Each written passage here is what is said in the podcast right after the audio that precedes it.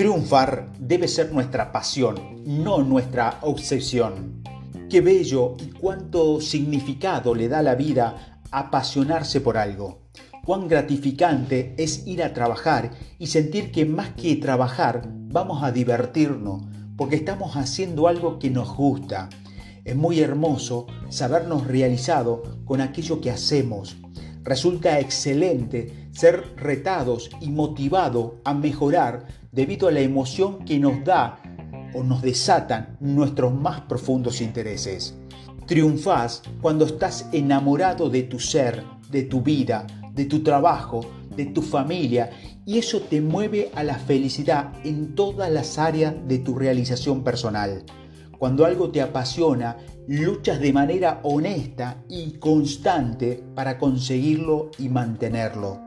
Las obsesiones, en cambio, nos llevan a nada bueno. Por poner un ejemplo, los empecinamientos por poder, por territorio, por bienes, han desatado incluso hasta guerras mundiales entre naciones. Las obsesiones distorsionan la realidad y nuestro sistema de valores. Si me obsesiono, entonces no tengo una medida justa de lo que hago y pierdo el sentido de lo que es verdadero. Las obsesiones mueven a la gente a cometer ilícitos como hacer trampas, robar, mentir. ¿Por qué no mencionar otros delitos mayores? ¿Vale la pena entonces triunfar a toda costa? ¿Es tan valedera esa expresión? ¿El fin justifica los medios?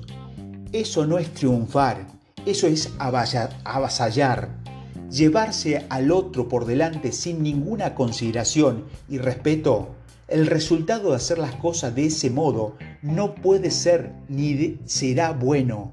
¿Será este tipo de triunfo duradero y permanecerá en el largo plazo? Mi triunfo debe ser un ejemplo para los que me rodean hay que cuando admiramos esos paradigmas de lucha que nos muestran algunas personas con discapacidades o dificultades, nada como un triunfo que se vuelva un testimonio inspirador para los demás. Hacer algo así, obtener cosas de este tipo en la vida, nos debe llenar de satisfacción más grande.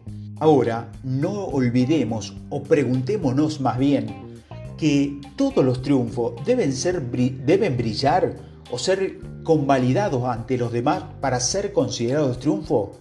No necesariamente. ¿A quién no le gusta el reconocimiento?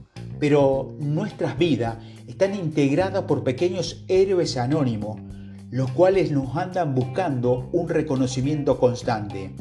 Un ejemplo muy sencillo y a la mano, todas las madres del mundo con su labor de llenar, de llenar, de llevar amor y absoluta entrega por ver a otros crecer y ser un buen ser humano, ¿le parece un pequeño triunfo? O mejor dicho, ¿le parece pequeño este triunfo?